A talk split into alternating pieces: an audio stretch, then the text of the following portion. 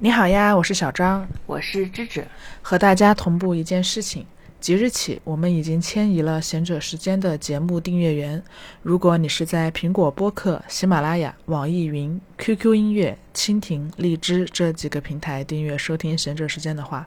请你重新搜索“贤者时间”，看到一个蓝色的而不是灰色的封面，就可以重新订阅我们的节目啦。再重复一遍，如果你是在苹果播客、喜马拉雅、网易云、QQ 音乐、蜻蜓、荔枝这几个平台订阅收听贤者时间的话，请你重新搜索“贤者时间”，看到那个蓝色而不是灰色的封面，就可以重新订阅啦。谢谢你。